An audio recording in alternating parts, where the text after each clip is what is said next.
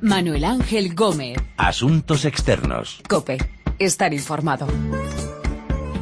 Hola, saludos. Comienza Asuntos Externos, este análisis de lo que pasa en el mundo con los corresponsales de la COPE. Grecia va a estar en nuestro punto de mira. La Unión Europea está buscando una alternativa a la famosa Troika para negociar con el nuevo gobierno de Atenas, con el gobierno de Alexis Tsipras. Vamos a ir a Francia, donde se sienta en el banquillo el director del, el exdirector del Fondo Monetario Internacional, Dominique Strauss-Kahn, por su relación con una red de prostitución.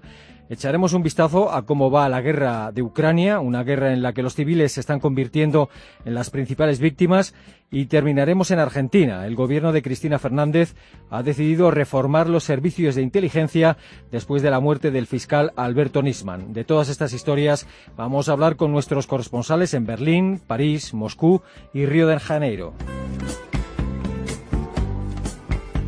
Y primero, Grecia. My concern as a European first is that this present bailout program is costing the rest of Europe, not just us, too much.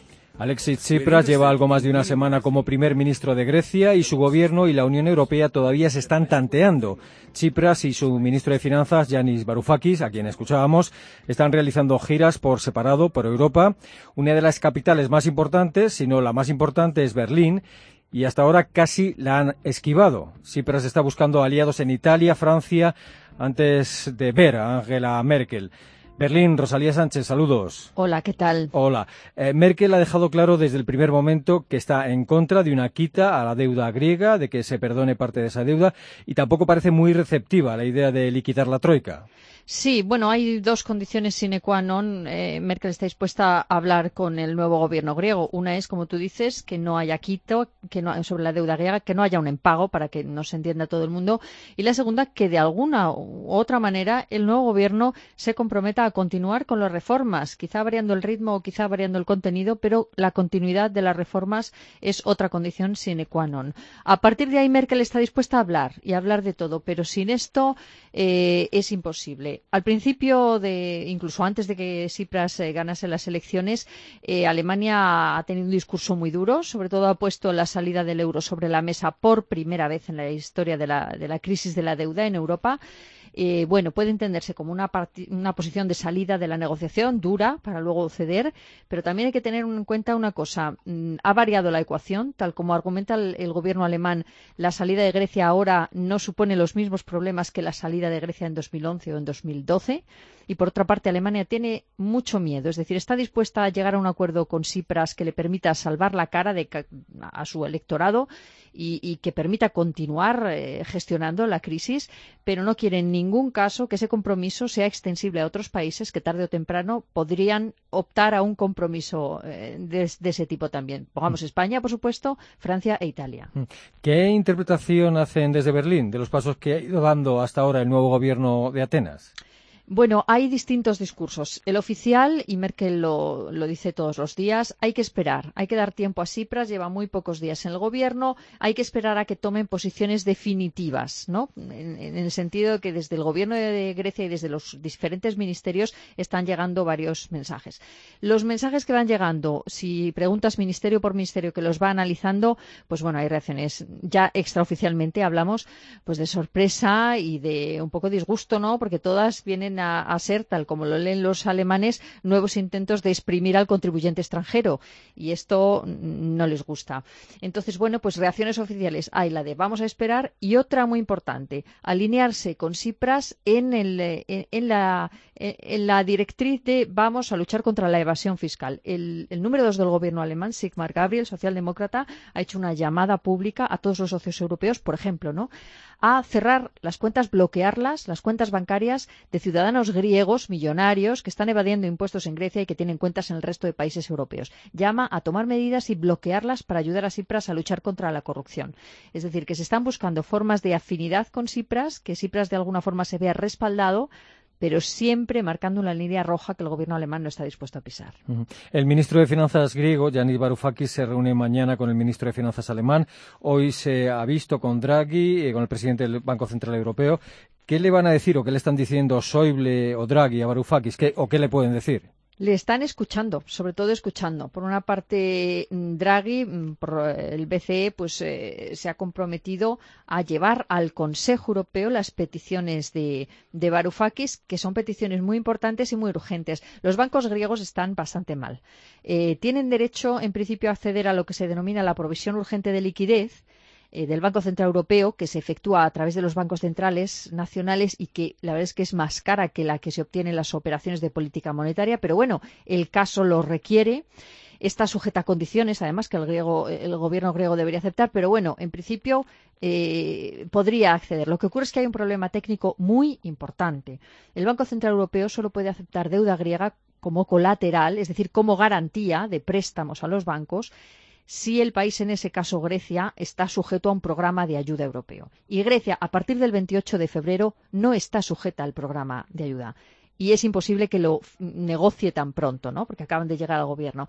Entonces, bueno, eh, eh, ahí Varoufakis lo que está pidiendo con el Banco Central Europeo es algún tipo de liquidez que permita, pues no sé si con alguna cláusula extraordinaria o con alguna fórmula que Draghi se saque de la manga, ya ha demostrado ser muy creativo, que mantenga la liquidez de los bancos griegos, porque es que si no, el 29 de febrero por la mañana el país no puede abrir. Eh, ¿Qué aliados tiene Alemania en la Unión Europea que apoyen su posición frente al gobierno de Tsipras?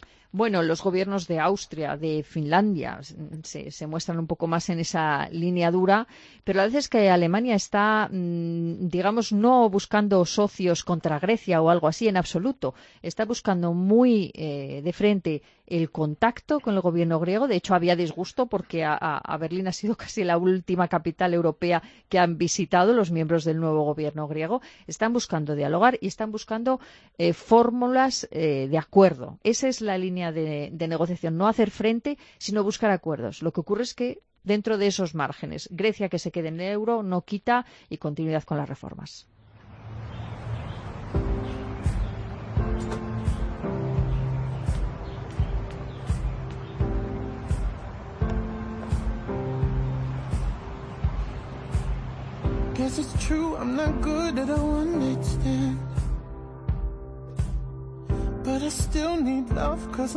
Periodo de tanteo entre el nuevo gobierno de Grecia y sus socios de la Unión Europea, también con Alemania. En Francia se sienta en el banquillo Dominique Strauss-Kahn. Qu'est-ce que vous faites quand vous prenez une entreprise qui va pas bien Vous réglez les dettes du passé en négociant avec les créanciers comme vous pouvez. El exdirector del FMI es juzgado por su vinculación a una red de prostitución. Aquí le escuchábamos criticando a Merkel y a Sarkozy por cómo han actuado con Grecia. París, Asunción Serena, saludos. Hola, saludos. ¿De qué le acusan a Strauss-Kahn y cuántos años le pueden caer? Pues igual que los otros 13 que se sientan en el banquillo junto a él, está acusado de proxenetismo agravado, es un delito castigado hasta con 10 años de prisión y un millón y medio de euros de multa. Los jueces consideran que no era un simple cliente, como pretende, sino que era un proxeneta, porque según la ley, proxenetismo no es solo el que organiza y protege una red de prostitución, sino también quien saca provecho. Y el hecho de que utilizara los servicios de una prostituta sin pagarle puede ser considerado pues como aprovecharse de la prostitución de terceros. Para probar esto es indispensable que Strauss-Kahn supiera que esas mujeres con las que estaba pues eran prostitutas y no simplemente mujeres que adictas al libertinaje. Él siempre ha dicho que no lo sabía, pero según los jueces la crudeza de las escenas descritas por algunas de esas mujeres no dejan lugar a dudas. Mm. Las demás acusaciones eh, contra Strauss-Kahn, entre ellas una por intento de violación en Nueva York, esas se han retirado, ¿no? Sí, la de intento por violación en Nueva York se se, retiró en, Estados Unidos. Primero el fiscal retiró las acusaciones porque la presunta víctima no era creíble. Luego ella atacó por lo civil al exdirector del FMI, pero antes de que se celebrara el juicio, pues llegaron a un acuerdo. Dicen que millonario, no se sabe el contenido de este, pero el caso es que le ha evitado a Strauss-Kahn el ser juzgado. También hubo, otra acusación de violación por parte de una periodista aquí en Francia, pero eh, no se le dio seguimiento a este tema. Y fue precisamente cuando estalló el escándalo de Estados Unidos, el 14 de mayo de 2011, cuando aquí en Francia, en Lille, donde la policía tenía pinchado el teléfono de un hombre, un relaciones públicas de, un hotel, el Hotel Carton de, Lille, por un asunto de prosenetismo, pues en sus conversaciones es cuando apareció el nombre de, de El asunto es delicado porque también han aparecido pues el nombre de un comisario, de un abogado, aparecieron, ¿no? De un comisario, un abogado muy conocido, gente bien relacionada con la masonería. Pero aunque el fiscal había requerido un sobreseimiento para Strauss-Kahn, los jueces han seguido adelante con la inculpación y califican a Strauss-Kahn pues, como el rey de la fiesta y por eso está en, en el banquillo estos días. Mm. Y en este juicio, eh, que, el que se está celebrando ahora por proxenetismo, eh, ¿quién va a testificar contra el exdirector del FMI? Pues los testigos son principalmente las cuatro prostitutas que cuatro de las trece prostitutas, perdón. Hay unas trece personas que han estado, sido interrogadas por la policía, pero solo cuatro se han, digamos, atrevido a estar en, en, este juicio y están, bueno, pues disfrazadas, pues con pelucas, para que no se las mm, reconozca, eh, porque, bueno, son situaciones que han vivido muy duras y porque algunas, además, han dejado la prostitución y llevan una vida corriente y, los, y la gente cercana de su entorno no lo sabe, ¿no? Y, bueno, son estas las que han comenzado a hablar de su calvario en el juicio, pero habrá que esperar uh, en la semana que viene para que testifiquen concretamente contra, contra Strauss-Kahn. ¿A qué, se dedica, ¿A qué se dedica ahora Strauss-Kahn? Eh, ¿Sigue teniendo alguna relación con el Partido Socialista o ya la cortó totalmente? Oh, no, cortada no. De hecho, en los últimos días ha habido cumpleaños de algunos conocidos socialistas y él estaba allí invitado. Y lo que hace es se dedica a viajar por el mundo entero. Da conferencias a precios desorbitados, prodiga sus consejos a algunos estados, a empresas de, con dificultades o a fondos de inversión por ejemplo, en, en Rusia También se asoció con otro empresario para crear un fondo de inversiones, pero eso acabó mal. Acabaron con muchas deudas y, de hecho, su socio se acabó suicidándose hace unos meses. Y luego una cosa que es curiosa de, es que a pesar de que su futuro político parece enterrado, pues toda su banda, o sea, todos los, la gente de su entorno está hoy ocupando puestos clave en la política francesa. Está su antiguo brazo, brazo derecho que dirige ahora el Partido Socialista, Jean-Christophe Camadelis. Otro de sus hombres, el diputado Jean-Marie Guen es ministro encargado de relación con la Asamblea. Está Pierre Moscovici, que es hoy comisario europeo, que es un antiguo un antiguo hombre suyo, o, o Mathieu Pigas, que es un gran banquero y empresario y dueño del diario Le Monde, y hasta su directora de comunicación, Anne Hommel, por ejemplo, pues se la ha visto estos últimos días porque ahora dirige la comunicación de, de Charlie Hebdo, el semanario donde mm. hubo el atentado el pasado 7 de enero. Mm. ¿Y en Francia hay mucha curiosidad por ver qué pasa en este juicio? Sí, evident, evidentemente. Stoskan es un hombre difícil de olvidar. Todo el mundo estaba convencido de que sería el futuro presidente después de Nicolas Sarkozy. Y, y sí, la verdad es que está siendo muy seguido. Hay casi 300 periodistas acreditados y luego hay una cosa curiosa y es que de hecho hay un sondeo reciente que, que dice que todavía hoy cuatro de cada cinco franceses piensan que Strauss-Kahn habría sido mejor presidente que François Hollande a pesar de todo.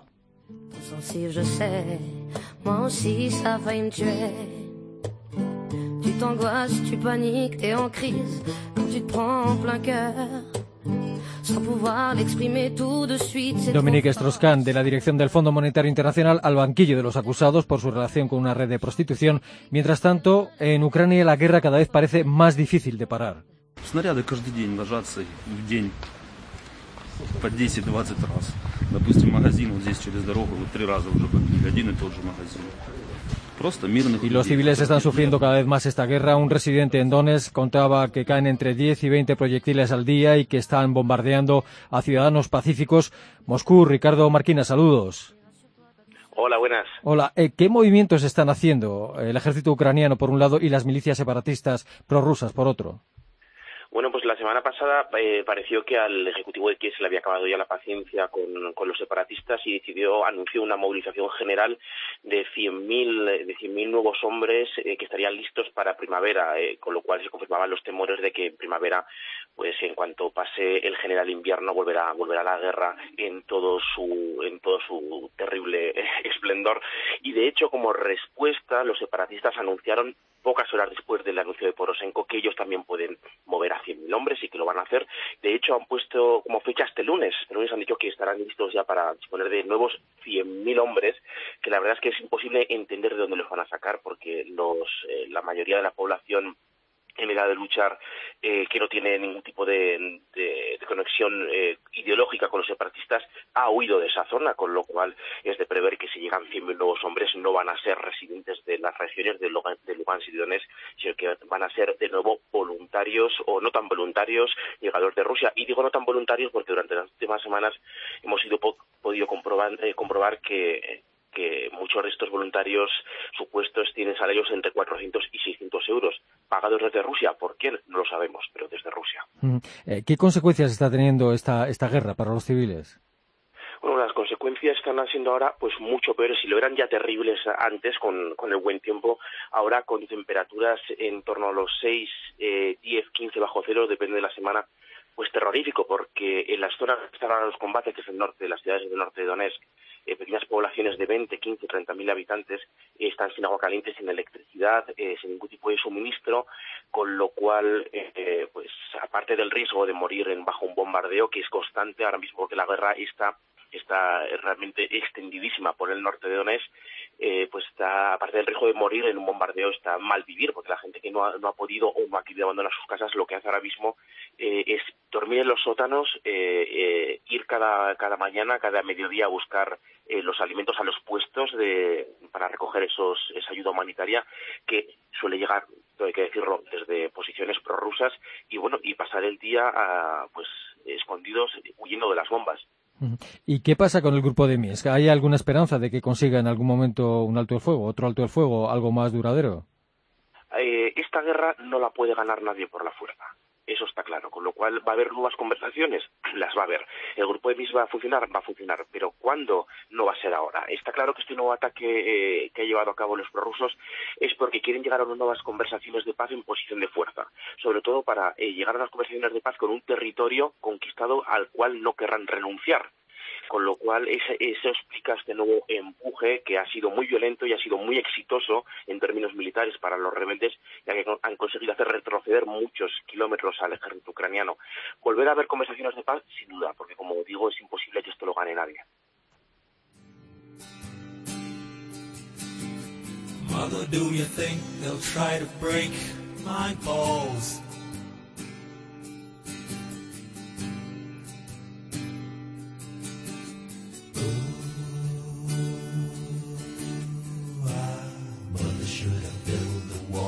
La guerra en Ucrania que va a más y que castiga cada vez más a los civiles. Y en Argentina continúa la investigación sobre la muerte del fiscal Alberto Nisman.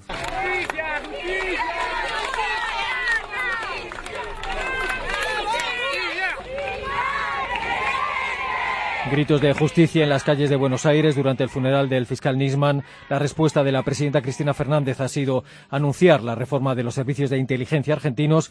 Arturo Lezcano, saludos. ¿Qué tal? Muy buenas. Hola. Eh, ¿Qué es lo último que se sabe de la investigación sobre la muerte de Alberto Nisman?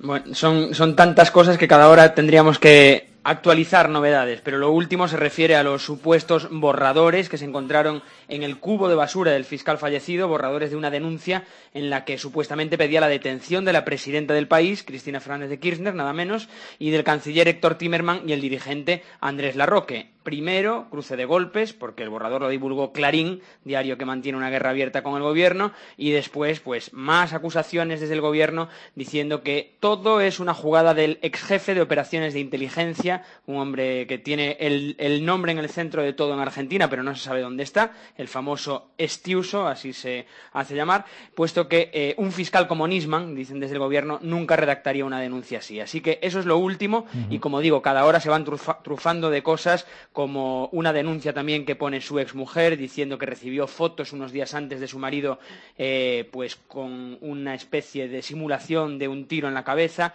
etcétera, etcétera. ¿Hay dudas razonables sobre la hipótesis del suicidio? Pues sí, sí, claro, claro que las hay, aunque cada día que pasa aumenta la sensación de que poco o nada se terminará sabiendo de este caso oscuro, opaco, enrevesado. Bueno, por la parte forense se sabe que no se ha encontrado pólvora en la mano donde tenía la pistola calibre 22 el fiscal Nisman, por ejemplo, esa misma pistola que le dio en mano un colaborador que es apuntado por el gobierno, por cierto, y que salió a decir en días pasados que fue el fiscal el que se la pidió para protegerse ante un eventual ataque. Y además hay otros indicios que hacen dudar del suicidio, como la escasa protección de los policías que lo custodiaban, la puerta de servicio que según el cerrajero estaba abierta y hasta la nota que le dejó Nisman a su empleada para hacer la compra al día siguiente. Así que todo es una novela negra, tragiquísima y real, pero desde luego hay muchos indicios y por lo menos dudas razonables de que no haya sido suicidio. El gobierno argentino se niega a que haya una investigación internacional de la muerte de Nisman. Sí, así es, no es una novedad, ocurrió hace unos días, tampoco es novedad la retórica habitual en la que el gobierno argentino habla de imperialismo, en este caso por parte de Estados Unidos, que fue quien dijo que podría haber una investigación internacional. En realidad fue un senador, Marco Rubio, que dijo que no se fiaba de lo que estaba haciendo el gobierno argentino y que prefería que hubiese una investigación internacional al respecto. Salieron de punta desde Argentina y eso se ha quedado en nada y la investigación doméstica, digámoslo así, pues sigue su curso. ¿Y por qué la presidenta argentina quiere reformar ahora los servicios de inteligencia? ¿Qué, qué tienen que ver con toda esta historia?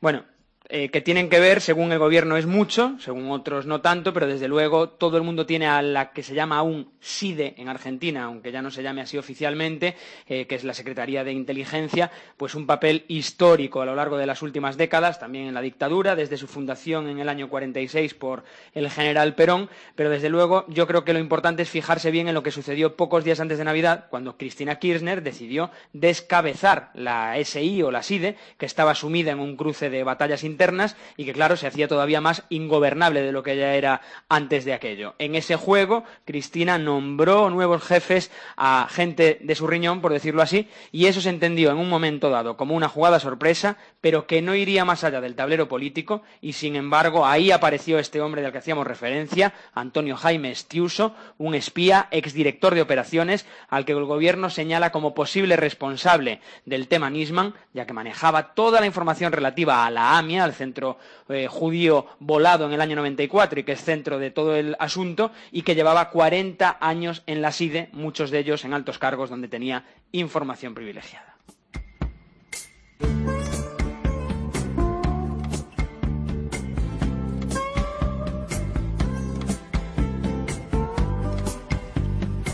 La investigación sobre la muerte del fiscal Alberto Nisman en Argentina, la guerra en Ucrania, que va a peor y castiga cada vez más a los civiles, el juicio a Dominique Strauss-Kahn por proxenetismo en Francia y las maniobras de tanteo entre Grecia y sus socios europeos para encontrar una salida al pago de la deuda griega. Son las historias de esta edición de Asuntos Externos en la que hemos contado con nuestros corresponsales en Río de Janeiro, Moscú, París y Berlín.